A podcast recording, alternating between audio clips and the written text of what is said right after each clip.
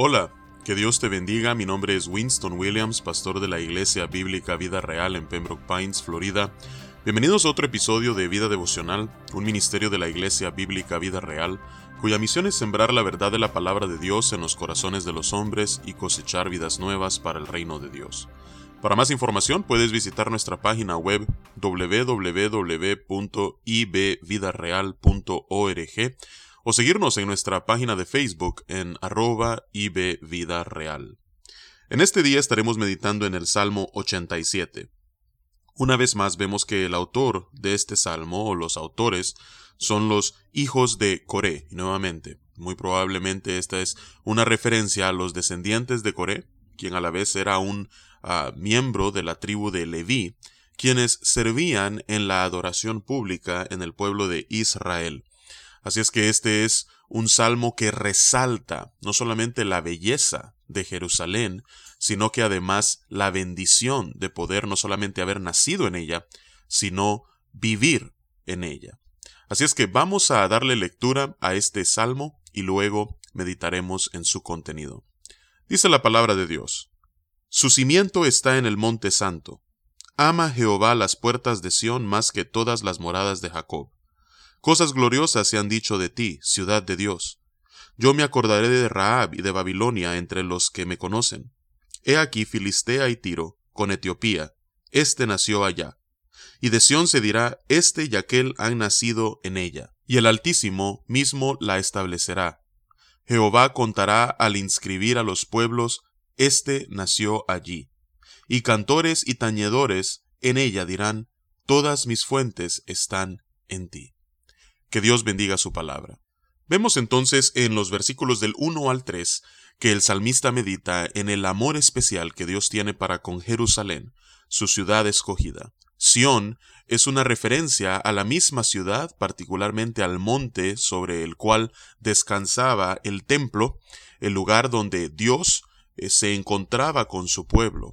Así es que vemos que en el Antiguo Testamento Sión es eh, una referencia cuando se está hablando en el aspecto religioso y de culto del pueblo de Israel a Jerusalén. Y dice en el versículo 1, su cimiento está en el monte santo, es decir, donde Dios ha escogido como fundamento erigir el templo donde su presencia se manifiesta al llenar no solamente el lugar santísimo, sino al encontrarse con su pueblo. Dice el versículo 2, ama Jehová las puertas de Sión más que todas las moradas de Jacob. Jerusalén es una ciudad especial.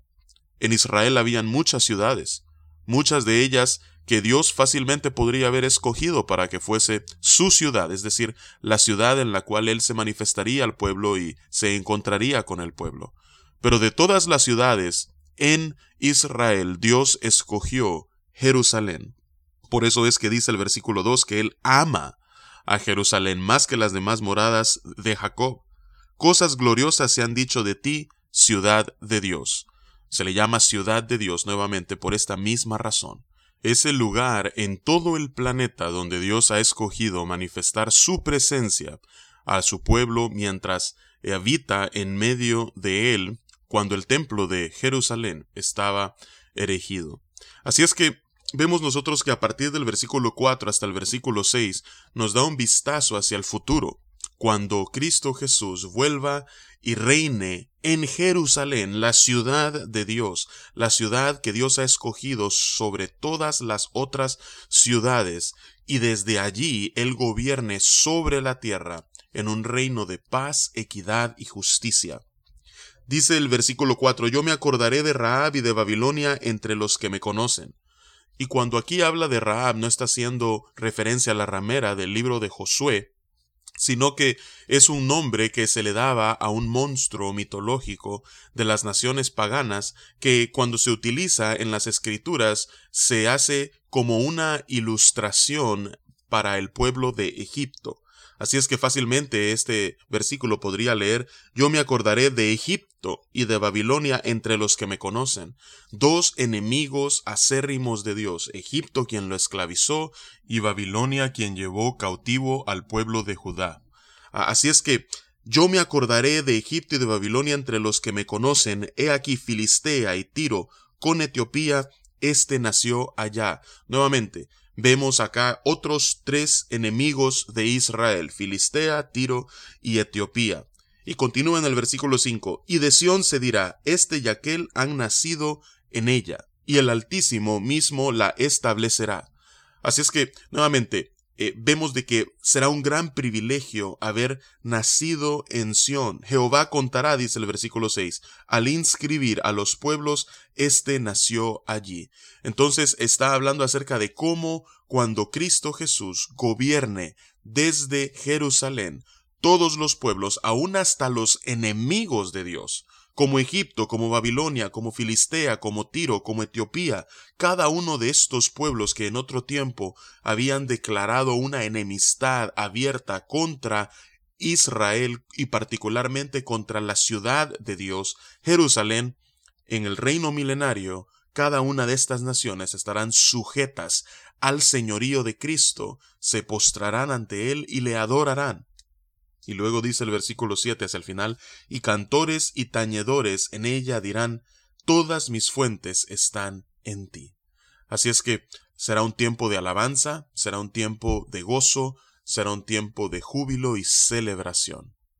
Así es que es maravilloso pensar que un Dios trascendente, un Dios que es santo, santo, santo, un Dios que es puro, que este Dios, el Altísimo, a la vez sea tan inmanente que no solamente ah, interactúe con su creación, sino que se manifieste de una manera no solamente gloriosa, sino amorosa a los suyos, y que de todo el planeta haya escogido una ciudad, donde Él le llama mi ciudad, y desde allí manifestarse a la humanidad. Y lo que es aún más maravilloso es pensar que ese Dios volverá en la persona de Cristo Jesús y todos los que aguardamos su venida, algún día reinaremos juntamente con Él. Así es que eh, es algo maravilloso, es algo que llena nuestro corazón de esperanza, de gozo, y nos ayuda a perseverar en medio de tiempos difíciles como los que estamos viviendo entre la primera venida de Jesús y su segunda venida en victoria. Así es que vamos a orar y vamos a darle gracias a Dios porque es un Dios que se hace manifiesto entre nosotros. Es un Dios que no ha abandonado a su creación.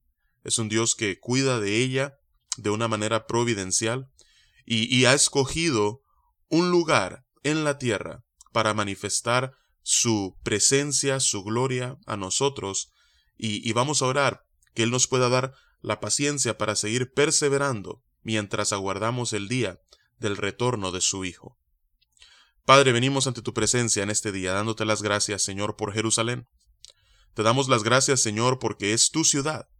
Te damos las gracias, Señor, porque es el lugar en toda la tierra donde tú escogiste manifestar tu presencia, no solamente a los tuyos, sino al mundo.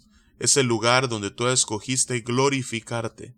Y es el lugar donde tu Hijo Jesús no solamente murió, sino que resucitó y algún día regresará para reinar sobre todo el planeta. Así es que mientras ese día llega, oh Señor, te pedimos que nos des paciencia, perseverancia, que podamos ver hacia el futuro con esperanza y gran expectativa, sabiendo que tus promesas son fieles y que todos aquellos que estamos en Cristo algún día reinaremos con Él. Esa es nuestra oración, oh Dios, y es en el nombre poderoso de tu Hijo Jesús que oramos y te alabamos. Amén y Amén. Que Dios te bendiga y con su favor nos encontraremos mañana.